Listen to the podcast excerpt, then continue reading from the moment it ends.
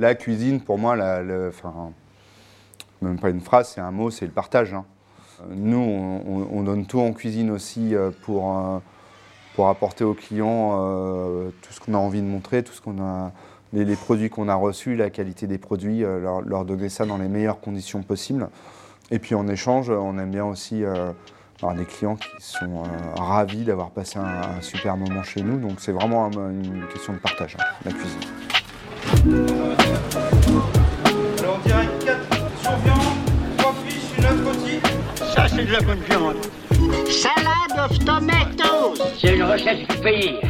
Mais voilà, je me pose une question, ma chère Bernarde. Combien de temps de cuisson pour tout ça Mais dis donc, on n'est quand même pas venu pour beurrer des sandwichs.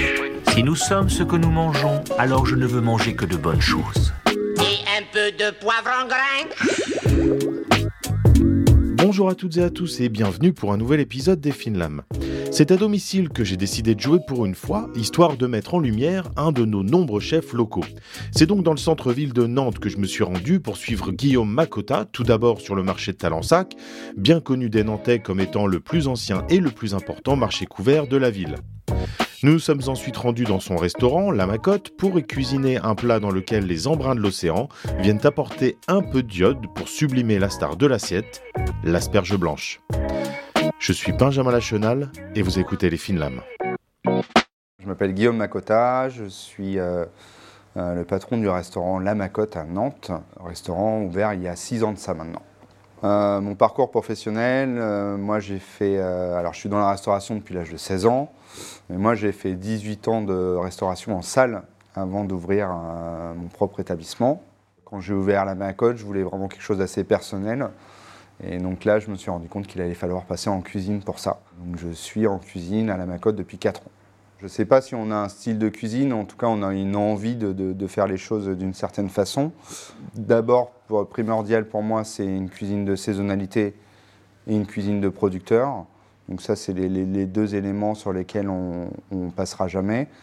C'est pas le style, mais moi j'aime pas les assiettes où, euh, les verres où on s'ennuie, euh, où on a tout compris, euh, on a tout compris en une bouchée. Donc on va vraiment essayer de travailler sur les reliefs, les textures, pour qu'à chaque fois que le client en met une fourchette dans, son assiette, il ait envie d'en mettre une autre et de, découvrir d'autres saveurs. On, va jouer euh, sur les, assaisonnements, les acidités, les amertumes et les textures pour que, pour que ça bouge.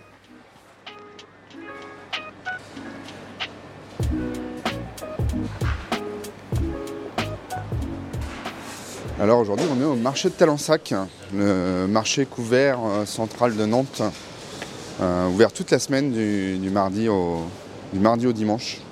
Voilà, c'est un peu le, le vivier central de la ville euh, au niveau des produits. On va commencer par prendre le pain. C'est toujours l'étape. Je prends toujours le pain le matin, on travaille avec la petite boulangerie.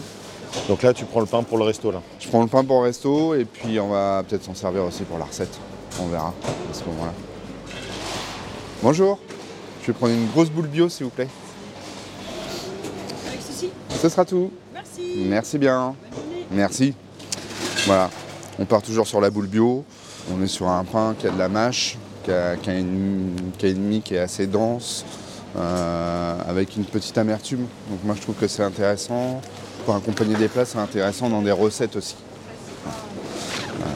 C'est quoi C'est de la farine blanche? On est sur la farine blanche et farine d'épeautre. Euh, L'idée de la recette, là, c'est de faire quand même un petit tour bah, du marché, de voir un peu tous les, producteurs, en tout cas une bonne partie des producteurs avec lesquels on peut travailler. Donc là, du coup, on va aller chez le fromager. Alors, pour le fromager, on ne fait pas dans l'originalité, on fait euh, la maison Bayvert. Des fromages affinés au top, une équipe qui connaît son boulot. euh, voilà. Il n'y a pas besoin d'aller chercher plus loin. Je vais te prendre un chèvre frais, s'il te plaît. Ce que tu m'as mis la semaine dernière, les petits chèvres. euh, Ouais. Ouais. Extra frais, ouais, très bien. Ah, comme ça, c'est parfait.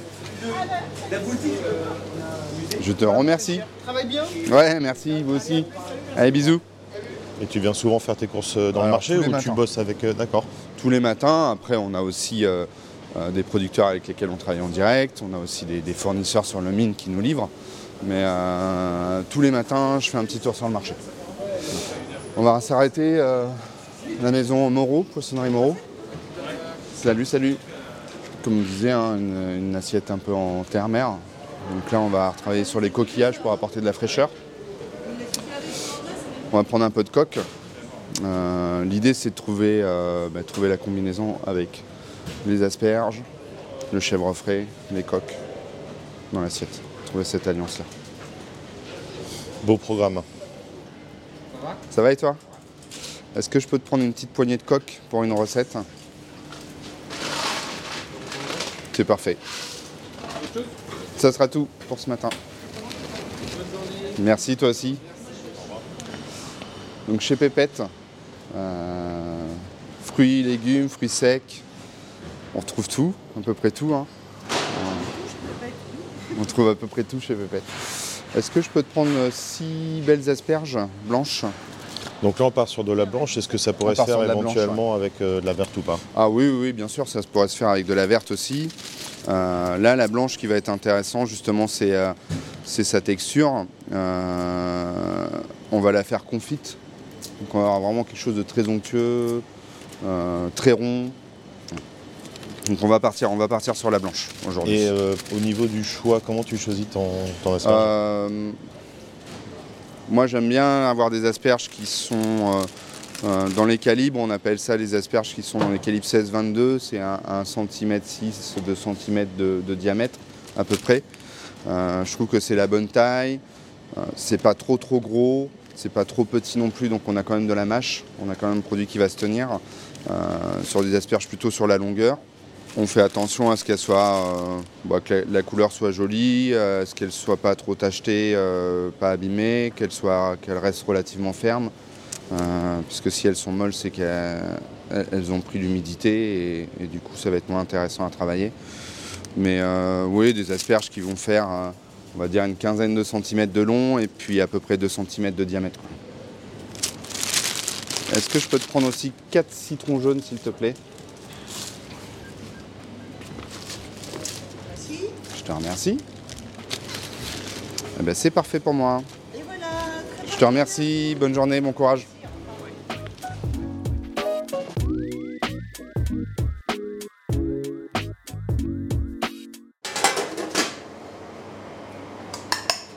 Du coup, première étape, je vois que tu as mis les, les coques euh, à tremper. Je mets les coques dans l'eau et pour euh, les désabler un peu. Et puis, euh, bah, on est sur un coquillage qui est vivant. hein. Donc, euh, la conservation jusqu'au moment de la cuisson. On les met toujours dans l'eau froide. Euh, là, on va les faire ce matin dans, la demi-heure. Donc, euh, on peut les laisser comme ça. Le mieux, c'est quand même de les garder au frais et souvent pas à la lumière. Voilà. Donc, ça, c'est la première étape. Bonjour. On va faire les asperges. Alors les asperges, il y a les blanches, il y a les vertes. Les deux se font pas de la même façon, enfin pour moi en tout cas. Les blanches, nous, on va les éplucher parce que la peau, elle est quand même relativement fibreuse. On va les éplucher même deux fois pour arriver jusqu'à une texture d'asperge euh, sur un couleur un, peu blanc nacré. Voilà, pour enlever vraiment toute la peau qui est autour, parce que la peau qui est autour, elle est vraiment relativement fibreuse. Euh, pour les éplucher, moi, je prends toujours un, ustensile à l'envers ou une assiette que je mets à l'envers ou une casserole ou, euh, euh, pour les maintenir. Je trouve ça plus facile que de les mettre sur, euh, sur un, un socle plat. D'accord, donc sur un, un saladier tourné ou quelque chose comme Exactement. ça. Ok. Et du coup, tu utilises quoi comme ustensile pour les éplucher? Euh, là, j'utilise un, un économe tout simplement. Donc, il faut bien partir de la tête et aller On jusqu'au- bien de, la tête jusqu'à jusqu'à la queue. Euh, voilà. Et là, quand on les épluche une première fois, euh, on voit qu'il y a des endroits qui sont un peu translucides, on voit qu'il y a des endroits qui sont encore blanc pâle. C'est pour ça qu'on fait un deuxième épluchage pour s'assurer d'avoir tout enlevé. Euh, et là, après le deuxième épluchage, quand on va faire le tour de l'asperge, on va voir qu'elle est entièrement translucide. Dans, les recettes, comme je disais tout à l'heure au marché, on va chercher du relief toujours. Donc le relief, on va le rechercher aussi avec les textures. Euh, donc là, l'asperge, on va la faire euh, confite, donc elle, va être plutôt fondante. Euh, du coup, il va falloir qu'on ramène une texture un peu de croquant. Si on a envie de, jouer la carte zéro gaspille et aller jusqu'au bout de, l'idée, on peut garder bah, ces épluchures d'asperges, on va les frire. Voilà. Et puis on va apporter une petite texture croquante sur le dessus de l'asperge. Donc on a acheté du pain tout à l'heure en marché. On va le garder là. euh, on a gardé quelques tranches qu'on va faire euh, pour faire des croutons de pain. Mais euh, comme je disais tout à l'heure, on n'est jamais figé sur une recette. Bah, ces croutons de pain, on va pouvoir les remplacer par les pots d'asperges frits pour apporter la texture. On va pouvoir les remplacer aussi par des amandes.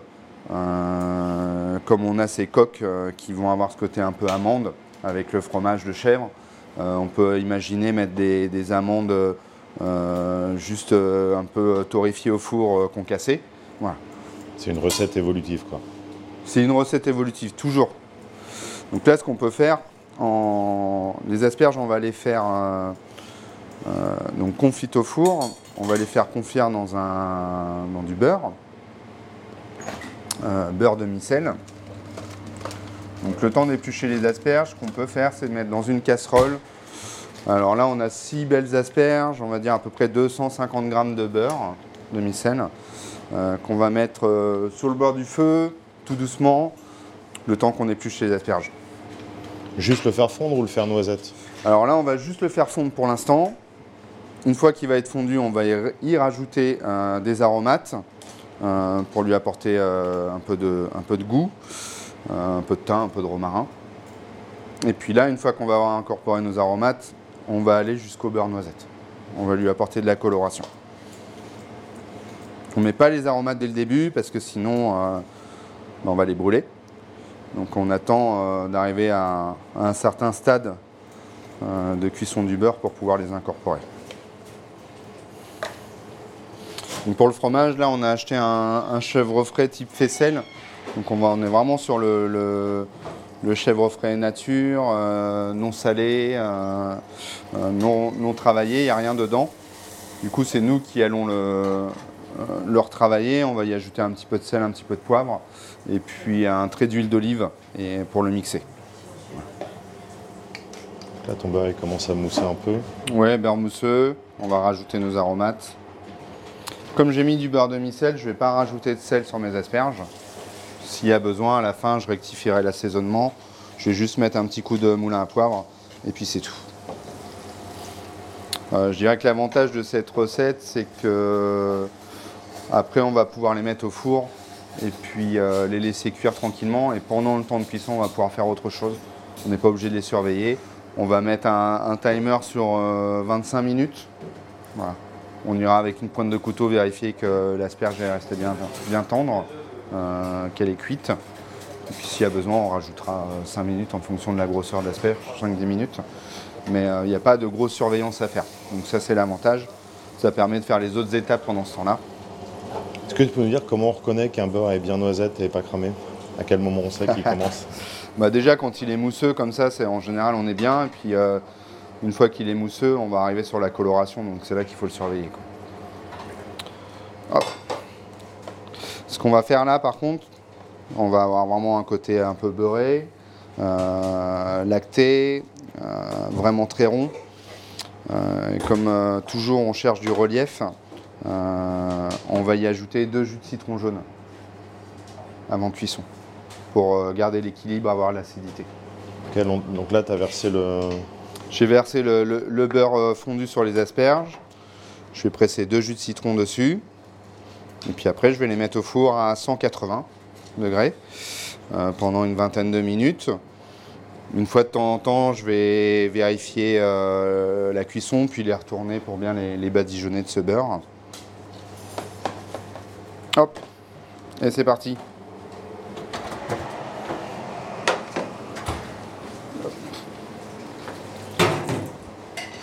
Pendant ce temps-là, on va se faire le chèvre frais. Donc juste un peu de sel, un peu de poivre, un peu d'huile d'olive, euh, bien mixé. Puis après, on garde ça au frais.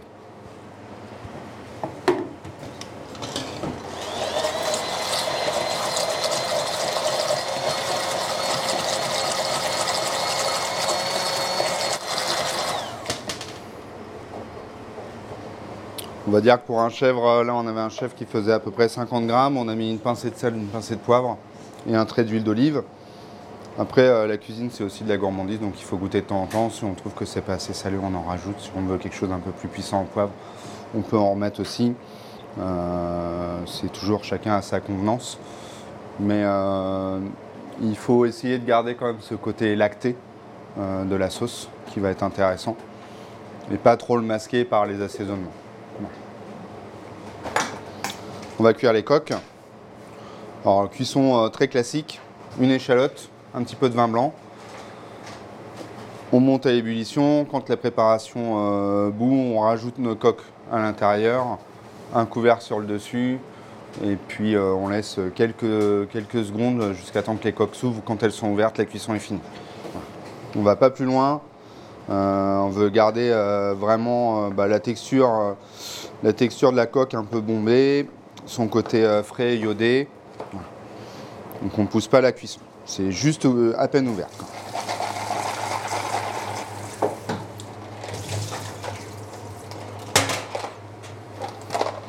On va partir sur euh, trois coques par personne, à peu près. Donc là, on a notre vin blanc qui bout. On plonge les coques.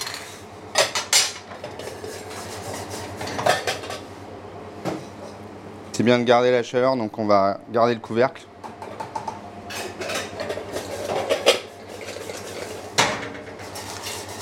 Et voilà, c'est ouvert. Donc ouais, ultra rapide quoi. Donc c'est très rapide, c'est vraiment euh, quelques secondes. On a un coquillage qui est encore bien bombé, qui est encore bien juteux. Donc ça c'est intéressant, c'est ce qu'on recherche. Je débarrasse sur une plaque. On va pouvoir les garder au frais. N'hésite pas de temps en temps à regarder les asperges. On voit que ça commence à prendre une jolie couleur. Euh, tout à l'heure, on a acheté 4 citrons, on n'en a utilisé que 2. les deux derniers qui restent, on va euh, faire une petite préparation avec. On va faire des zestes de citron confit. Voilà. Ça va amener euh, dans l'assiette comme ça, sur, euh, sur des petites touches de goût, un peu d'acidité. Euh, C'est pas très compliqué à faire. Ce qui est bien, c'est de s'assurer qu'on a acheté des citrons bio, sans pesticides.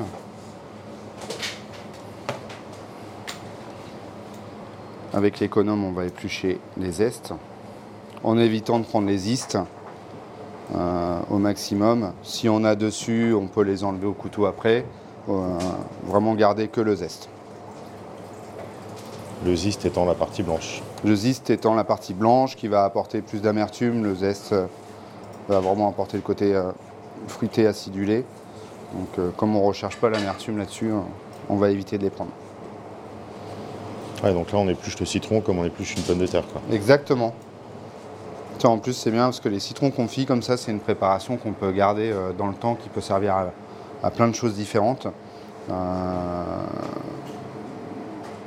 une fois que c'est confit, ça se perd pas, c'est comme une confiture, c'est comme une marmelade. Bien fermé dans un pot, on garde ça plusieurs, plusieurs mois. On va les couper en, en petites euh, bandelettes, ces zestes.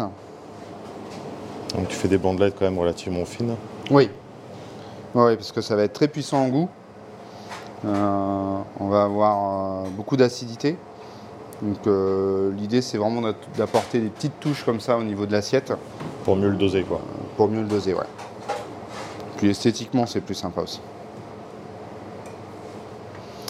Puis là du coup on va les blanchir.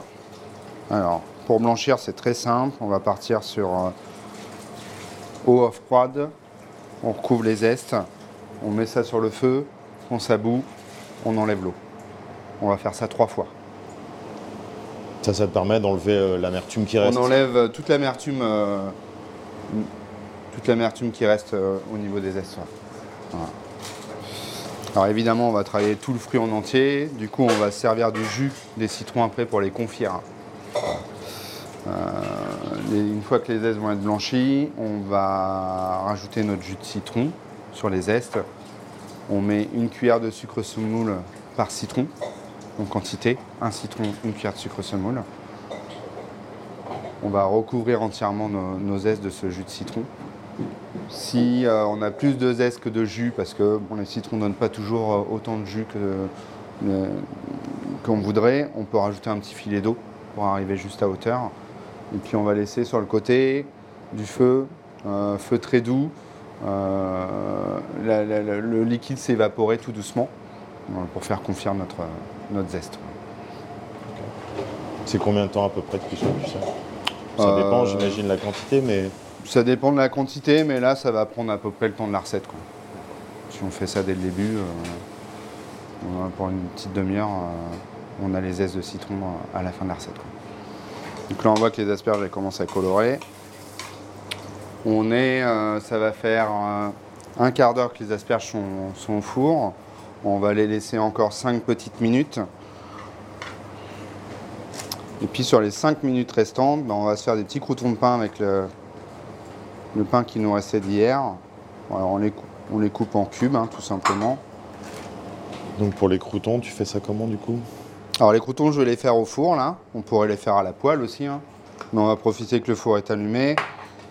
Je mets juste un petit peu d'huile d'olive dessus. Euh, moi, j'ai rajouté du piment d'Espelette. Et puis là, je vais les mettre au four. On va compter à peu près 5, minutes à peu près. Quand on va voir que les- les- le morceau de pain est bien doré, on a notre crouton. Tu as déjà tes petits euh, citrons Ouais, confits. on a pris un peu d'avance, on a triché. J'ai déjà mes citrons confits euh, euh, qu'on a fait euh, hier au restaurant. Pour vérifier la cuisson, on prend la pointe du couteau dans le sens de la longueur de l'asperge. On va transpercer sur le milieu pour voir si c'est bien cuit. Si le couteau y rentre euh, comme dans du beurre, euh, qu'il n'y a pas de résistance du tout, on a l'asperge qui est complètement cuite. On va attendre encore deux petites minutes pour les, euh, croutons. On va passer au dressage. On va faire notre base, nous, de, de crème de chèvre. Une cuillère, une cuillère à peu près de, de crème de chèvre pour une assiette. Alors comme les asperges sont relativement longues, on va juste les couper en deux par la moitié. Toujours en biseau, c'est intéressant. T'enlèves quand même un petit bout du pied. J'enlève un petit bout du pied, ouais. Euh, pas pour la fibre, mais parce que euh, il va, c'est un bout qui a séché légèrement, Et donc il va être un, un petit peu plus, euh, un peu plus sec au niveau de la dégustation. On va dire que là, on a mis deux belles asperges.